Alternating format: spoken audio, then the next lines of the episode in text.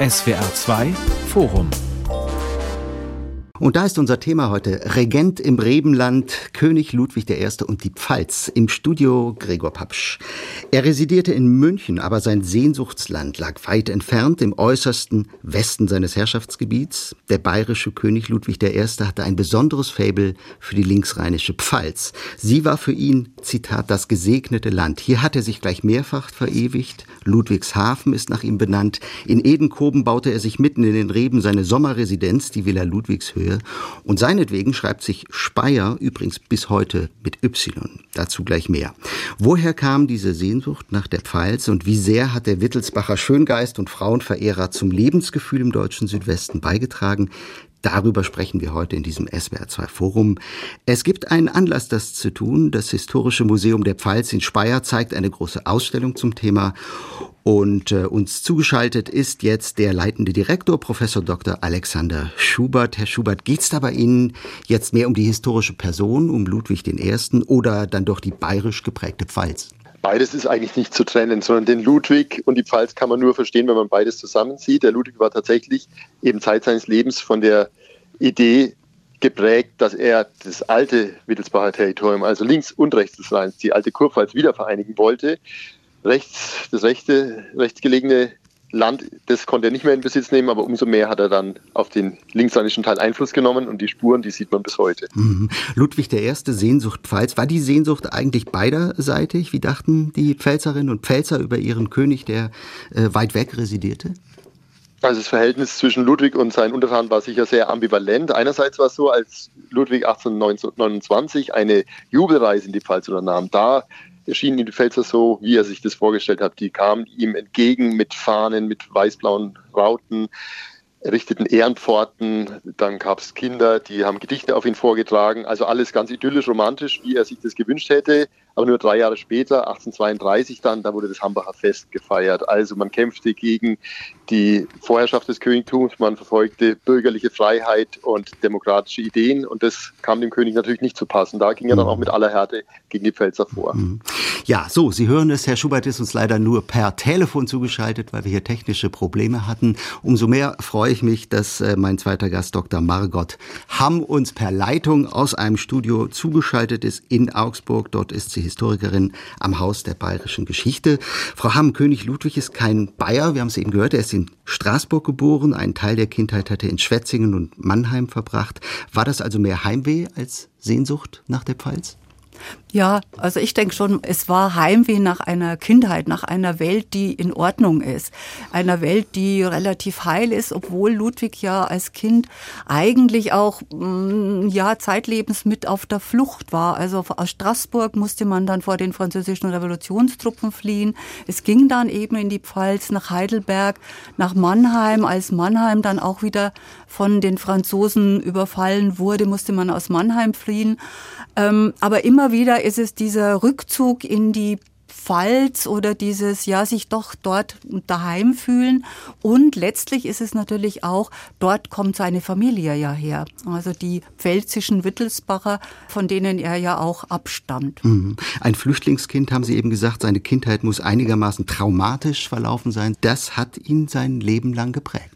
Ich denke schon, es mhm. ist auch diese unglaubliche, ja, übertriebene Reaktion jetzt auf Unruhen der 1830er Jahre. Also mm, er geht mit äußerster Härte vor gegen, in München zum Beispiel gegen ein paar umtriebige Studenten. Äh, also er ist richtig, ja, er hat einfach Angst vor einer französischen Revolution, vor diesem Trauma dieser französischen Revolution. Äh, und 1848 setzt sich das ja fort, wobei er sich da ja ganz gut aus der Affäre zieht, indem er einfach sagt, hey Leute, ich mache nicht mehr mit, das soll jetzt mein Sohn ausbaden. Mhm. Also das finde ich auch immer so eine Reaktion. Ja, der König geht und sagt, die junge Generation soll das jetzt mal übernehmen. Ausgerechnet im zentralen Revolutionsjahr 1848. Ja. Mein dritter Gast, Dr. Karl Murr, Direktor des staatlichen Textil- und Industriemuseums, ebenfalls in Augsburg. Er hat ein Buch geschrieben, Ludwig I. Königtum der Widersprüche. Herr Murr, gehört es auch zu diesen Widersprüchen, dass sich der politische Schöngeist Ludwig ausgerechnet in die revolutionär gestimmte Pfalz verliebt, wo es ja dann wirklich in den 30er Jahren hoch hergeht, Hambacher Fest? Ich glaube nicht, dass der Widerspruch ihn getrieben hat, aber er hat natürlich versucht, alle seine Landesteile gleichermaßen an sich zu binden. Und äh, es gab ja nicht nur in der Pfalz revolutionäre Umtriebe, die ihn äh, in Angst versetzt haben, sondern auch in Franken, auch in Schwaben bisweilen. Ähm, dahinter steht die ständige Revolutionsfurcht, die Frau Hamm schon erwähnt hat und äh, von Seiten Ludwigs eben den Versuch, das irgendwie zu bannen, einzuhegen und äh, ja, positive, legitimierende Gefühle für die Monarchie zu wecken. Mhm. Dann schauen wir mal auf dieses äh, ja, seltsame Konstrukt auf der Landkarte des 19. Jahrhunderts. Die Pfalz gehört ab 1816 zu Bayern aber eben nur die linksrheinische Seite, ein Fleckchen Bayern sozusagen noch jenseits von Württemberg und Baden und ganz abgetrennt vom Kernland, so eine Art bayerisches Kaliningrad. Herr Mohr, wie kam es denn eigentlich zu diesem Konstrukt? Ja, durch die französische Revolution wurde ganz Europa durcheinander gewürfelt. Die napoleonische Flurbereinigung hat zum Teil die linksrheinische Pfalz an Frankreich gegeben, ähm, die rechtsrheinische an, an Bayern und an andere Herrschaftsträger. Und das konsolidierte sich erst langsam. Sie haben es gesagt, mhm. 1816 geht äh, die rechtsrheinische Pfalz verloren, die linksrheinische bleibt. Und das sogenannte Kontiguitätsproblem, also die, das Problem der nicht zusammenhängenden Herrschaft äh, Bayerns und Wittelsbachs mit der Pfalz äh, war für dahin ein Problem. Mhm. Herr Schubert, ähm, Sie haben das vielleicht für Ihre Ausstellung recherchiert. Wie fanden das denn die Pfälzerinnen und Pfälzer plötzlich zu Bayern äh, zu gehören? Oder ich frage mal ganz naiv oder ganz unpolitisch, wie passt das zusammen, das bierfreudige Bayern und die weinselige Pfalz? Man muss erst mal sagen, dass zu dem Zeitpunkt sich eigentlich keiner mehr so richtig als Pfälzer empfunden hat. Die, mhm. äh, die links, der linksrheinische Teil, der Überrhein oder der Rheinkreis, war ja eben, Herr Moore hat es genau richtig gesagt, war ja zwischendurch an Frankreich gefallen. Daher ist auch diese Offenheit für die Ideen der französischen Revolution zu erklären. Und ähm, Ludwig macht eigentlich was vollkommen Geniales. Und ich würde auch sagen, das ist das äh, größte Lebenswerk von ihm, dass er eben 1837 auf die Idee kommt, diesen Rheinkreis den Namen Pfalz zu geben, dem alten historischen Namen. Da, äh, das Territorium ist ja nicht identisch. Beispielsweise hat ja zu der alten Pfalzgrafschaft nie Speyer gehört. Speyer ist aber eben die Hauptstadt an dieser neuen Pfalz. Hätte das nicht getan, würde sich heute kein Speyer als Pfälzer empfinden. Und auch die Pfälzer hätten nicht die Identität, die sie eben bis heute haben. Von daher äh, ist es diese Entscheidung, wahrscheinlich ist es auch wieder gegen Frankreich gerichtet, weil diese Einteilung in Landesteile nach Flüssen, also Donaukreis, Innkreis, äh, Rheinkreis, ja. die war ja eine Erfindung der Franzosen. Und Ludwig greift auf den alten Namen zurück und schafft damit wirklich sowas wie Identitätsbildung. Mhm. Wie jetzt die Pelzer wiederum äh, zu Bayern stehen, das äh, wissen wir sehr genau, weil es ja 1956 dann eine Abstimmung gab, ob eben die Pfalz nach dem Zweiten Weltkrieg, also in der Bundesrepublik, wieder zu Bayern gehören möchte. Und die hat ähm, ganz, ganz geringe Beteiligung gehabt, die äh, Abstimmung. Und letztendlich war es so, dass die Bayern-Befürworter nur etwas über sieben Prozent erhalten haben und die Kurpfalz-Freunde immerhin 9 Prozent. Also sprich, ähm, es gab äh, kein Interesse, wieder zu Bayern kommen. Man muss ja, man muss vielleicht dazu sagen, die Pfalz ist bis 1946, glaube ich, bis zur Gründung von Rheinland-Pfalz bayerisch geblieben. Ne? Frau Ham, Sie wollten was sagen. Genau. Nee, ich wollte mal sagen, dass natürlich, also erst einmal Ludwig I. das nicht nur diese neue Benennung nach alten historischen Namen, das nicht nur für die Pfalz gemacht hat, sondern auch für den Rest seines Königreichs. Mhm. Also die Kreise wurden abgeschafft und es war wieder Oberbayern, Niederbayern und so weiter. Das andere ist, ich würde ganz gern auch nochmal das Blatt umdrehen und mhm. sagen, wie sahen denn die Bayern die Pfälzer? Da könnte man ja auch fragen. Und da glaube ich, sind, ja, die Pfälzer sind einfach Fremde im Grunde, das sind Franzosen, die haben eine andere Rechtsprechung, die haben den Code Napoleon, die haben eine andere Steuergesetzgebung, die haben vollkommen andere Wirtschaftsverbindungen, so dass ja, wenn die Pfälzer sich nicht zu Bayern hingezogen fühlen, also jetzt abgesehen von Ludwig, dann vielleicht auch mal sagen können, die Bayern äh, haben jetzt mit der Pfalz auch nicht so sehr viel zu schaffen, aber man muss jetzt einfach auch versuchen, ein gemeinsames Land daraus zu machen. Und der Ludwig macht da schon das Bestmögliche, glaube ich. Zum Beispiel mit seinen Reisen, wobei er 1829 ja relativ spät in die Pfalz erst reist. Also er ist vorher schon mal in Franken unterwegs und in Italien natürlich sowieso. Da ist er schon vier Jahre lang König. Ja, mhm. genau. Mhm. Äh, das erstaunt eigentlich so ein bisschen, wenn man denkt, um Gottes Willen, Sehnsuchtsland Pfalz, da bin ich doch als erstes dort. Vielleicht nicht als Kronprinz, da durfte er vielleicht nicht, das äh, wäre so noch zu hinterfragen. Aber als König, warum nicht? Also als Kronprinz, da hat er ja tatsächlich äh, so eine Art Husarenstreich sogar gewagt, als er mitten während des Wiener Kongresses in Mannheim eine Art Demonstration organisiert, bayerische Truppen ins badische Mannheim schickt, die dort aufmarschieren. Er rechtfertigt es, das ist alles zu Ehren des 59. Geburtstages seines Vaters. Und dann gibt es da noch ein, äh, das Ganze wird noch getoppt, als er dann abends im Theater auftritt, oder im Theater, im Nationaltheater als Zuschauer ist und dann wirft ein Gefolgsmann Flugblätter ab äh, mit dem Tenor, der Prinz soll doch in im badisch gewordenen Mannheim bleiben und soll wieder über die Kurpfalz regieren. Das Ganze ist sicherlich inszeniert, zeigt aber, dass der junge Ludwig durchaus versucht hat zu kämpfen gegen diese Ergebnisse des Wiener Kongresses. Herr Schubert, äh, wir sind eigentlich schon mitten im Thema. Ne? Wir reden nachher noch ausführlich, aber schon mal ganz kurz gefragt. Steckt in der heutigen Pfalz, fast 200 Jahre nach Ludwig, noch immer ein Stück Bayern? Ein Stück Ludwig, würde ich sagen. Ein Stück Bayern wahrscheinlich nicht, aber ein großes Stück Ludwig. Also braucht man nur in der Region gucken, die vielen viel hellenistischen Bauwerke, also die Bauwerke im griechischen Stil, so wie man ja auch in ganz München äh, wiedererkennen kann, die findet man zum Beispiel eben auch in der Pfalz, in Frankenthal, in Herxheim, in, in Kaiserslautern. Und äh, das sind, sind so steinerne Zeugnisse dieser Zeit.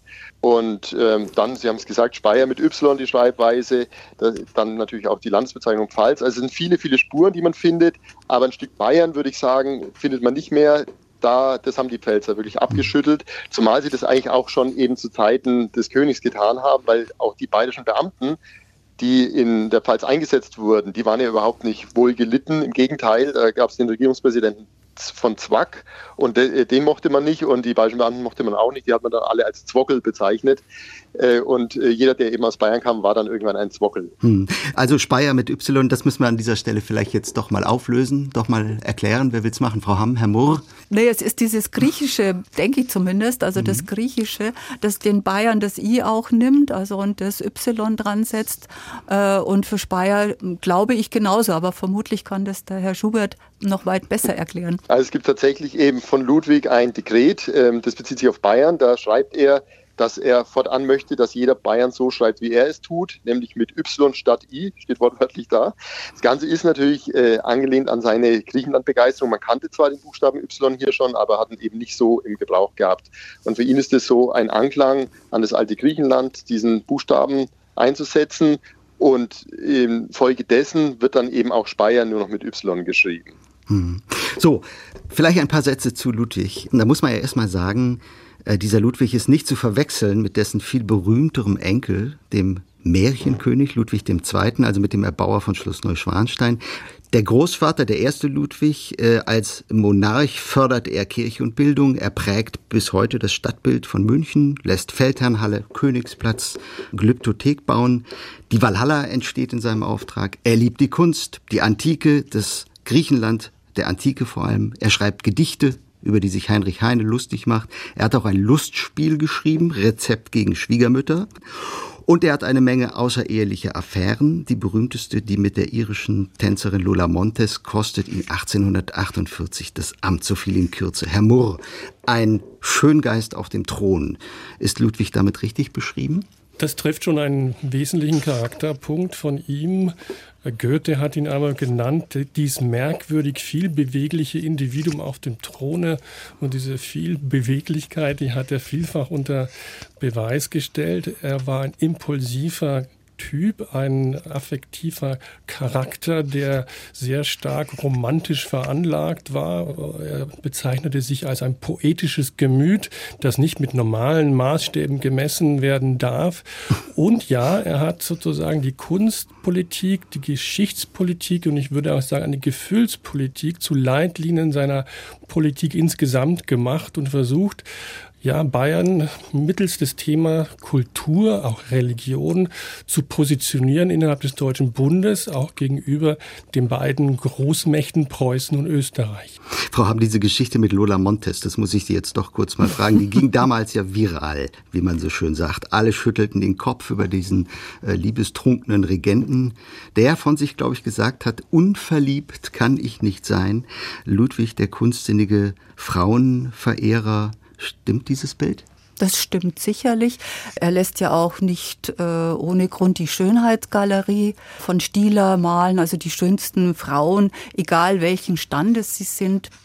Die lässt er dort porträtieren, unter anderem auch seine Schwiegertochter, die Marie von Preußen dann, aber auch so ein, eine völlig bürgerliche, die schöne Münchnerin, wie sie heißt, die also von einem Schuster abstammt. Also Ludwig liebt die schönen Frauen. Er liebt die Schönheit insgesamt. Inwieweit das dann äh, auch sexuelle Auswirkungen hat, das sei dahingestellt. Aber ihm geht es auf jeden Fall um diese Schönheit.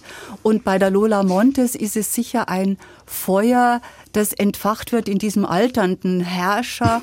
Mm, und sie kann ihm ja wirklich so richtig äh, ja, sie, sie versteht es einfach mit ihm. Das führt ja dann so weit, dass er sie adeln will oder beziehungsweise adeln lässt, die Gräfin von Landsfeld.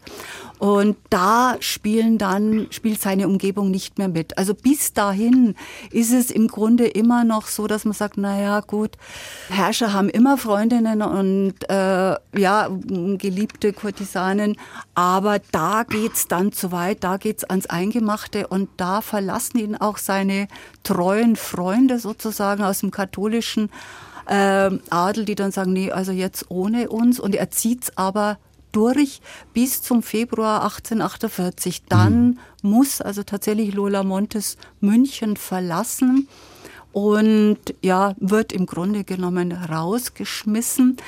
Therese, die, die Frau Ludwigs, die Therese von Sachsen-Hildburghausen, die ihm seit 1810 brav die Treue hält, sozusagen, was soll sie auch anderes tun, die ist aber, zumindest schreibt er das immer so, seine ganz große Liebe und Beständigkeit. Also da ist immer wieder sein sicherer Hafen, äh, auch wenn er zwischendurch ja sehr, sehr viele Frauen hat. Er hat ja eine sehr lange, vermutlich wohl platonische Liebe mit einer Italienerin, die ja wirklich ihm auch dieses Schöngeistige mhm. nahe bringt. Und ich glaube, man kann es wirklich so zusammenfassen. Ludwig liebt das Schöne. Ludwig ist halt auch ein romantischer Schwärmer und äh, damit mhm. antwortet er auf diesen kühlen Geist des Rationalismus, der Aufklärung. Er liebte um der Liebe willen, um der Emphase willen. Er liebte dieses Gefühl, sich darin zu baden. Äh, er liebte die Gedichte. Äh, er liebte Gedichte zu schreiben. Ich habe da das selber auch ein wenig erforscht. Er hat über 4500 Gedichte geschrieben in seinem Leben. Also er lebte täglich sozusagen im lyrischen Gefühl und das äh, gab ihm Vitalität. Äh, das verbürgte ihm Authentizität, ähm, aber war gleichzeitig höchst artifiziell. Hm. Herr Schubert, äh, jetzt haben Frau Hamm und Herr Mohr gerade beide gesagt, äh, Ludwig war einer, der das Schöne geliebt hat. Was für einen Menschen, was für einen Typen haben Sie vorgefunden, als Sie diesem Mann nachgespürt haben für Ihre Ausstellung? Es gibt ja dieses berühmte Gemälde von Josef Karl Stieler von 1826. Ludwig war gerade König geworden. Da steht er im Krönungsornat. Das ist übrigens auch das Bild, das wir für unseren Podcast rausgesucht haben. Aber wenn man ranzoomt an das Gesicht, da hat man das Gefühl, da schaut einen nicht ein König an, sondern eher so ein Räuberhauptmann. Äh, ich lese auch über Ludwig, dass er tendenziell einfach bis schlecht gekleidet war, dass er stotterte und schon früh schwerhörig und dabei auch noch jähzornig war. Hilft Ihnen das, sein Verhältnis auch zu Pfalz irgendwie zu klären? Oh. Das sind natürlich sehr, sehr viele Attribute. Tatsächlich stimmt das, glaube ich, alles. Also er äh, konnte sehr impulsiv, jähzornig sein. Er war aber eben auch der romantische Schwärmer. Mhm. Ähm, Nochmal kurz so auf die Frauen bezogen. Er hat ja auch der Therese schon bei der Verlobung gesagt, dass er eben niemals treu sein wird können, dass er eben Poet ist in allererster Linie und als Poet braucht er auch die äh, Inspiration durch Amor. Das ist ein, einer seiner vielen, vielen Charakterzüge und seiner vielen Wesensmerkmale. Es ist wirklich, glaube ich, eine der schillerndsten Figuren äh, der Weltgeschichte. Da übertrifft er wahrscheinlich sogar nochmal Ludwig II. in dieser mhm. Vielschichtigkeit, was eben die Zeitgenossen an ihm, ob sie jetzt ihm wohlgesonnen waren oder konträr zu ihm, jeder hat an ihm bemerkt diese unglaubliche Gestaltungsfreude, diese Schaffenskraft, dass er auch Vorhaben, die er sich einmal in den Kopf gesetzt hat, dass er die verfolgt hat, auch wenn es Jahrzehnte gedauert hat. Und äh, das drückt sich natürlich dann in vielen Veränderungen aus. Das äh, Verrückte ist ja eigentlich, dass er von der Einstellung relativ rückwärtsgewandt ist, dass er fast wie aus dem vorherigen Jahrhundert stammt und in dieser Rückwärtsgewandtheit aber eine enorme Schaffenskraft, eine Produktivität und letztendlich auch eine äh, Progressivität ähm, entwickelt und damit Landschaften, Städte gestaltet und verändert. Und das, äh, glaube ich, das ist eigentlich der Kern, dass er das beides in sich vereint, dieses nach vorne blicken zu gestalten, aber aus einer rückwärtsgewandten Haltung heraus. Mhm. SWR 2, Sie hören das Forum. Regent im Rebenland, König Ludwig I. und die Pfalz mit Margot Hamm vom Haus der Bayerischen Geschichte, mit äh, Karl Murr, Ludwig I. Königtum der Widersprüche heißt seine Biografie zum Thema und mit dem leitenden Direktor des Historischen Museums in Speyer, Alexander Schubert. Ja, reden wir über den Politiker Ludwig I. 1806 wird Bayern Königtum und der 38-jährige Ludwig wird erst bayerischer Kronprinz, dann 1825 König. Es sind unruhige Zeiten, die Bevölkerung fordert politische Mitsprache. Revolution liegt in der Luft. Seit 1830 kommt es überall in Europa eigentlich zu Aufständen. Frau Hamm, wie stand Ludwig zu den revolutionären Zielen, zur Forderung nach politischer Mitsprache im Volk? Ganz schlecht. Also Ludwig wehrt sich vehement gegen alles, was politische Mitsprache bedeutet. Nach 1830 muss man dazu sagen. Mhm. Als Kronprinz ist er modern, ist er Befürworter dieser Dinge. Er baut äh, sogar mit an der bayerischen Verfassung, die 1818 ja zum Tragen kommt. Er errichtet oder ist dabei bei den, ja, bei den Fortschrittlichen, eigentlich bei den Verfassungsfreunden. Und das ändert sich aber unglaublich abrupt eigentlich mit 1830, mit ja, der französischen Juli-Revolution, die natürlich auch über die Pfalz nach Bayern rein ja, schlägt, sich in München äh, niederschlägt in Form von Studentenunruhen. Das Land ist so, ja, ein bisschen aufgewühlt, aber es ist eigentlich noch nichts, das besorgniserregend wäre. Und Ludwig reagiert vehement dagegen. Er verfällt also in eine Revolutionsfurcht, in eine Revolutionshysterie, so kann man das eigentlich fast nennen, ohne dass das eigentlich nötig gewesen wäre, zunächst mal. Ähm, wogegen er sich auch wehrt, ist, dass er einem Parlament sozusagen oder ihm im Regierungshandeln ein Parlament beigegeben ist, das er alle drei Jahre einberufen muss laut Verfassung und dem er alle sechs Jahre Rechenschaft ablegen muss über seine Rechnungslegung in bestimmten Bereichen. Also all diese Dinge, die mitregieren heißen, die lehnt er seit den 1830er Jahren oder im Grunde seit 1830 äh, ab. Also da wird Ludwig zum ja, reaktionären Monarchen. Als Kronprinz ist er unglaublich fortschrittlich. So. Mhm. Und dann ausgerechnet in der geliebten Pfalz das sogenannte Hambacher Fest 1832 auf dem Hambacher Schloss bei Neustadt an der Weinstraße, die größte Demokratiekundgebung im deutschen Vormärz, kann man vielleicht sagen. Äh, Ludwig hat mit äußerster Härte reagiert. Wie hat sich das niedergeschlagen? Ja, es gab Verfolgungen, Verhaftungen. Das war natürlich äh, ein Skandal. Demokratie eben in diesen Jahren, das war sozusagen das äh, linkeste äh, utopische politische Ziel, das man sich vorstellen konnte. Ähm, liberal war schon gefährlich, aber Demokratie zu wollen, Siebenpfeife und wie sie alle heißen, ähm, zum Teil flohen die äh, Demonstranten, äh, die in Hambach aufgetreten sind oder wurden eben inhaftiert und äh, saßen lange Festungshaft Jahre ab. Ähm, da kannte Ludwig kein Pardon. Herr Schubert, das klingt ja nicht eben so, als wären die Pfälzerinnen und Pfälzer in den Revolutionsjahren besonders treue Untertanen ihres Königs gewesen, oder? Nein, also die Pfälzer waren tatsächlich vor allem eben auch durch diese Prägung in der französischen Zeit durchaus äh, progressiv, waren weit fortgeschritten im Denken auch gegenüber den Altbayern und äh, waren von daher eben diesen revolutionären Vorstellungen sehr zugetan. Und ähm, 1848 wird dann eben auch eine Revolutionsregierung ausgerufen, die dann niedergeschlagen wird. Trotz allem muss man sagen, bleibt eben der Ludwig auch seiner Pfalz treu. Und äh, das Erstaunliche ist ja eigentlich, dass er nach der Abdankung auch nochmal solche Meilensteine einrammt, sage ich mal, wie eben beispielsweise die Erneuerung der Westfassade des Speyer Doms oder wie die, den Ausbau der Stadt Ludwigshafen oder vor allem eben auch die Erbauung der Villa Ludwigshöhe als Alterssitz in des Königreichs wildesten Teil, wie er schreibt.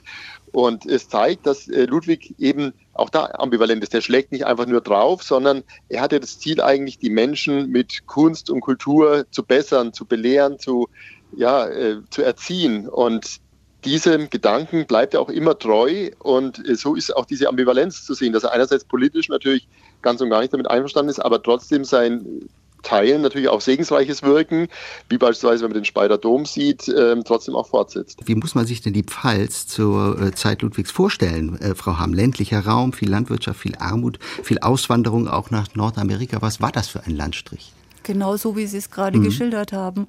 Also es ist ja die Zeit, äh, die, der Pfälzische Erbfolgekrieg ist äh, großen Teilen noch sichtbar. Also es gibt noch Ruinen, der Speyerer Dom ist eigentlich noch Ruine.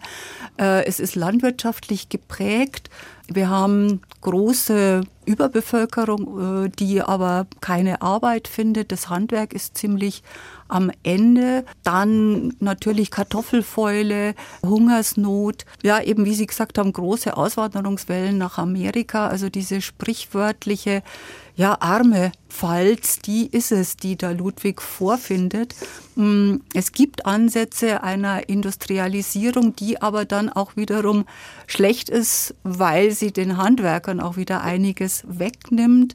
Wir haben ja so Wirtschaftsverbindungen, die sich auch durch äh, die neuen Zollvereinsvereinbarungen, die der Ludwig trifft, dann auflösen bzw wieder verschlechtern. Also die Pfalz muss für den Wein, den sie nach Bayern liefert, Einfuhrzölle bezahlen oder Ausfuhrzölle bezahlen.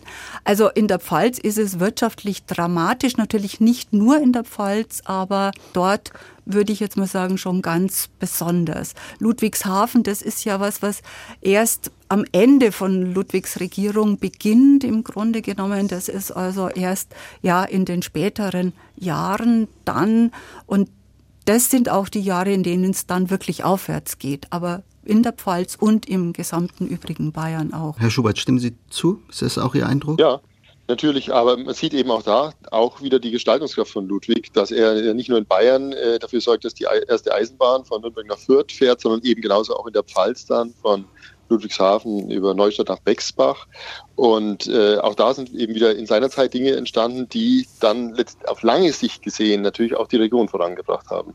Beispielsweise mit der Eisenbahn verbunden ist auch der Beginn des Tourismus in der Pfalz. Das sind alles so Folgewirkungen, die Ludwig gar nicht unbedingt alle auf dem Schirm hatte, die aber eben in der Rückschau betrachtet doch durchaus ganz wichtige Meilensteine waren. Wobei der Ludwig ja die Eisenbahn eher fürchtet. Also er ist ja kein Befürworter der Eisenbahn zunächst. Ihm geht es viel zu schnell. Es gibt da echt ja. äh, ein Gedicht auch auf die Eisenbahn, wo er genau das beklagt. Wo soll das hinführen? Diese Schnellig Schnelllebigkeit der Zeit, also im Grunde genommen, wie wir das heute auch so sehen. Das ist was, was äh, der Ludwig gerade der Eisenbahn gegenüber empfindet und deswegen diesen Ludwig-Donau-Main-Kanal ganz stark äh, befürwortet.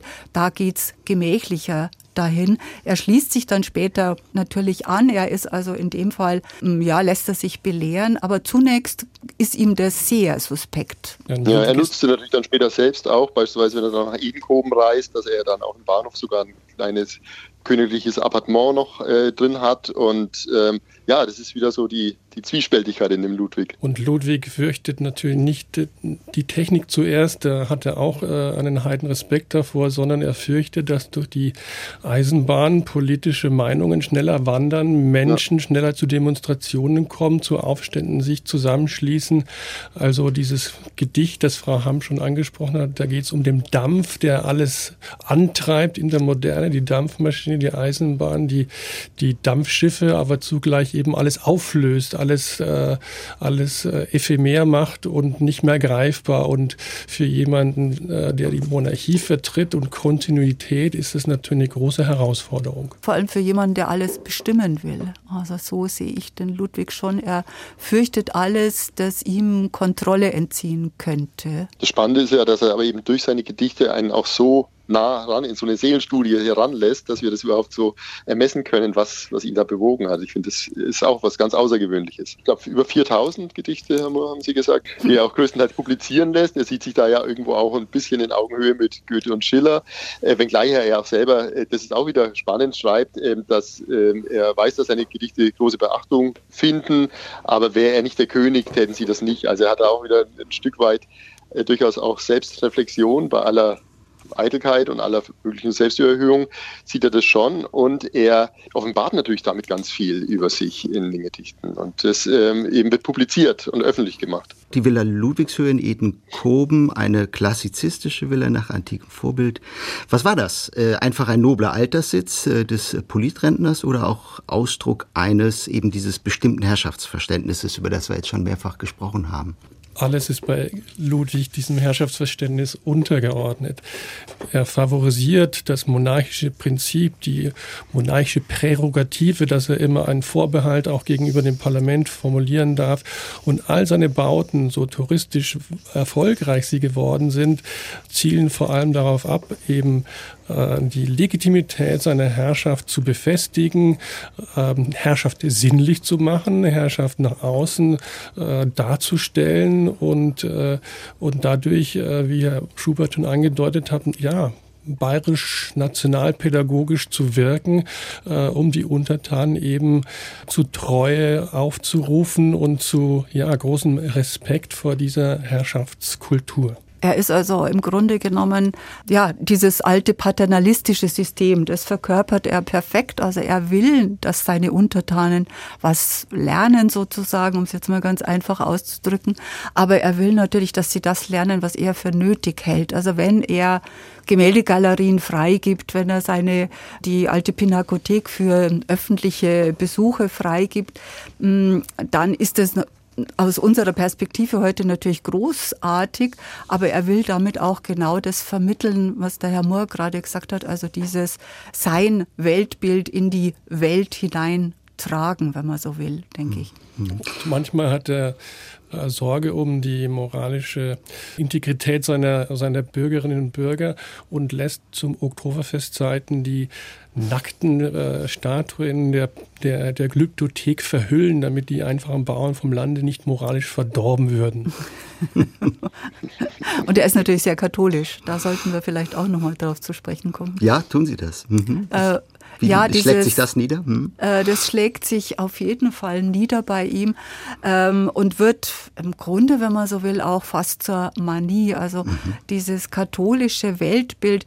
Er hat evangelische Untertanen, er hat jüdische Untertanen, ähm, das weiß er und das berücksichtigt er auch, aber für ihn ist im Grunde genommen nur der Katholizismus die richtige Religion. Das geht dann so weit, dass er von den evangelischen Militärangehörigen verlangt, dass sie sich also vor äh, zu Fronleichnam vor dem Allerheiligsten niederknien müssen, was zu einem riesigen Streit dann führt über diesen sogenannten Kniebeugeerlass.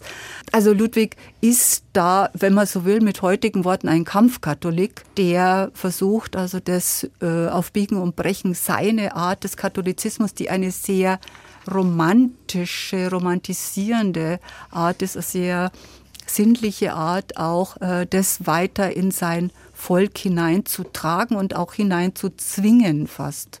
Aber auch hier geht es nicht nur, Entschuldigung, nicht nur um die persönliche Frömmigkeit, sondern das hat auch einen ganz starken Herrschaftsaspekt, nämlich Ludwig inszeniert sich öffentlich als der Anwalt des Katholizismus, nicht nur in Bayern, sondern nicht nur in Deutschland, sondern international. Er fördert auch die Benediktiner, die nach, äh, nach USA gehen, sowohl ein Männer, dem Männerorden als auch der Frauenorden. Da sind heute noch Spuren in den USA, die ich selbst schon besucht habe, zu sehen. Ähm, und das ist auch ein Herrschaftsinstrument, um, um eine größere sozusagen Identitätskonstruktion, nämlich die über Bayern hinausweist, über das Katholische, das Allumfassende herzustellen. Mhm.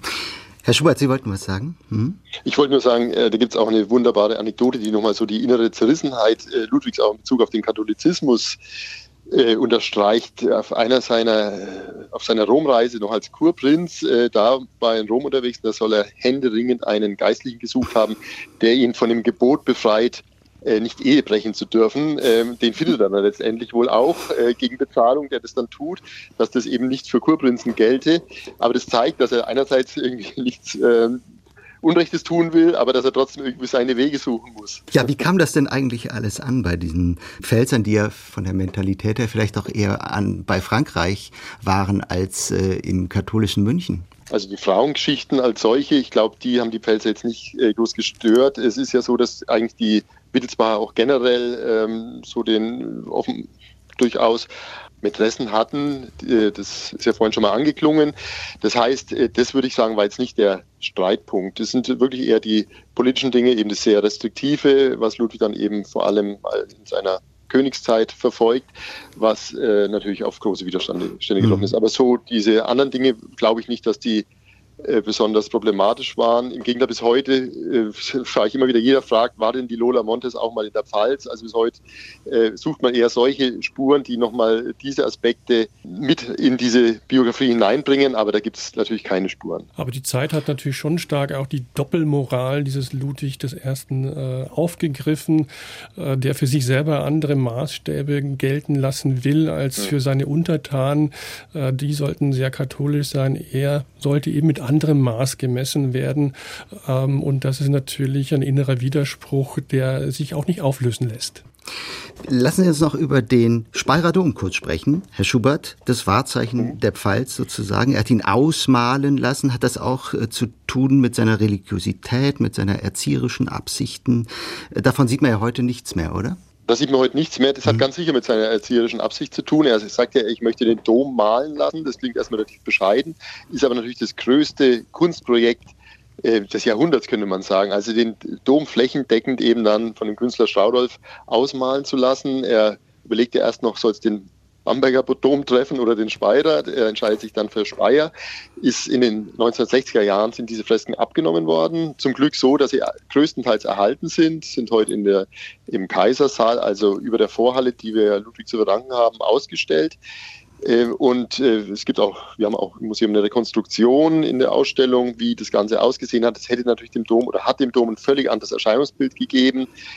Und äh, ich weiß auch, dass das Domkapitel eigentlich sehr froh ist, dass man sich in den 60er Jahren dazu entschieden hat, weil heute würde sicher aus denkmalpflegerischer Sicht sowas nicht mehr genehmigt werden und dann hätte der Dom eben ein sehr überbordendes Bildprogramm, das ähm, ja durchaus ein ganz anderes Erscheinungsbild gibt und letztendlich natürlich auch eher ablenkt, als dass es zur Erbauung beiträgt. Und hier geht es natürlich auch um eine ja, romantische äh, Mittelaltersehnsucht, äh, die gerade um 1800, wenn man so will, neu ausbricht, weil man die ganze Welt in Auflösung begriffen sieht und wo gibt es äh, Halt, wo gibt es eine Idee von Kontinuität. Ähm, in dem äh, Mittelalter vermutet man das, da sei das Leben noch integriert, da sei Religion noch die, die Maßgabe des täglichen Lebens. Äh, wenn Sie an Novalis und solche Dichter denken, die auch ein solches romantisch religiöses Verständnis von der Welt zu Papier gebracht haben. Also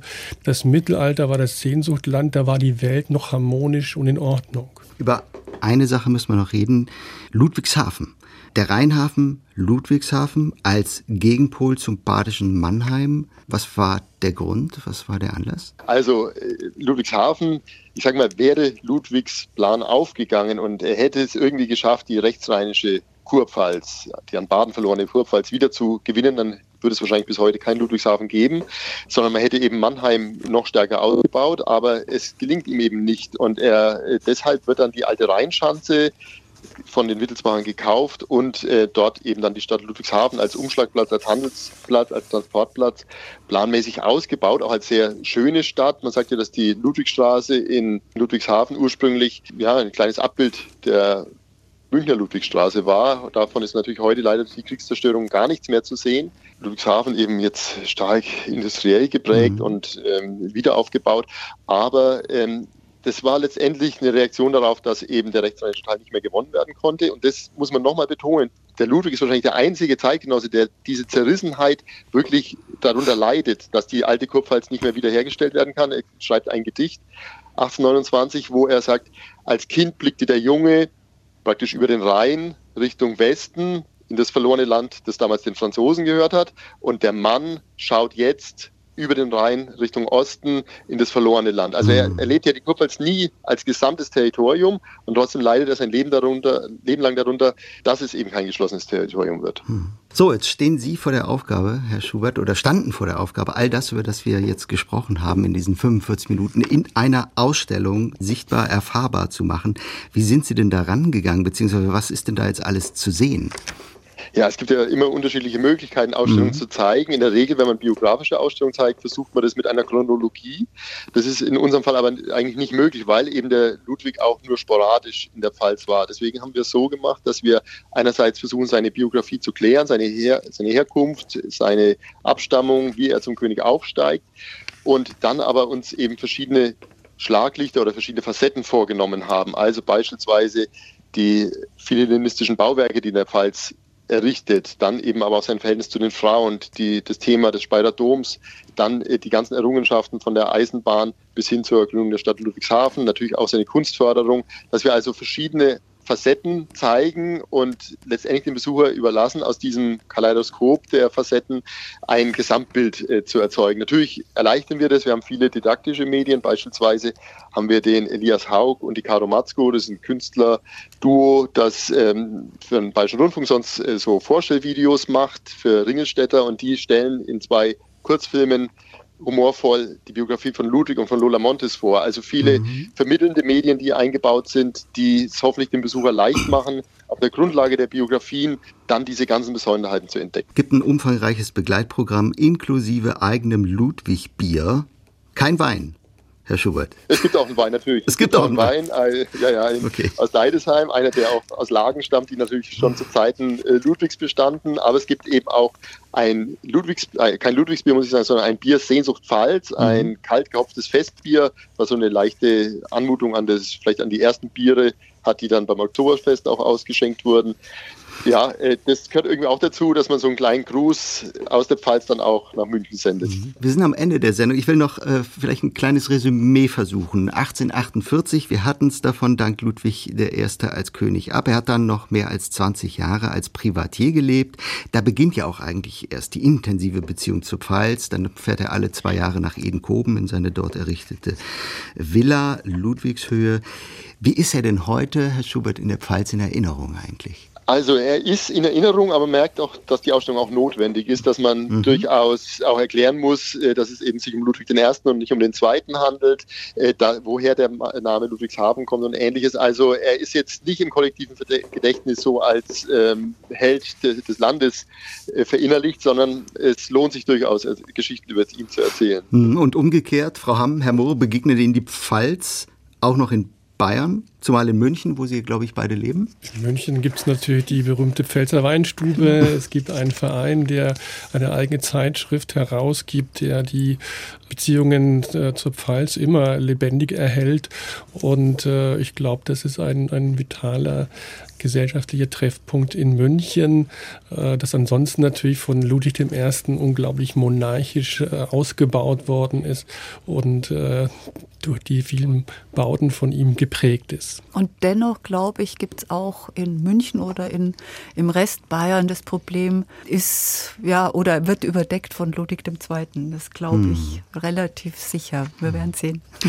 Regent im Rebenland König Ludwig I. und die Pfalz, das war das Thema heute im SWR2 Forum. Mit Margot Hamm, Haus der Bayerischen Geschichte in Augsburg, mit Karl Murr, dem Direktor des staatlichen Textil- und Industriemuseums, ebenfalls in Augsburg, und mit Alexander Schubert, er ist leitender Direktor des Historischen Museums der Pfalz in Speyer. Und dort können Sie auch die Ausstellung besuchen. König Ludwig I. Sehnsucht Pfalz, noch eine ganze Zeit lang bis Ende März 2024. Infos auch unter www.ludwig-ausstellung.de. Ihnen dreien herzlichen Dank fürs Diskutieren und Ihnen allen fürs Zuhören. Mein Name ist Gregor Papsch. Einen schönen Tag.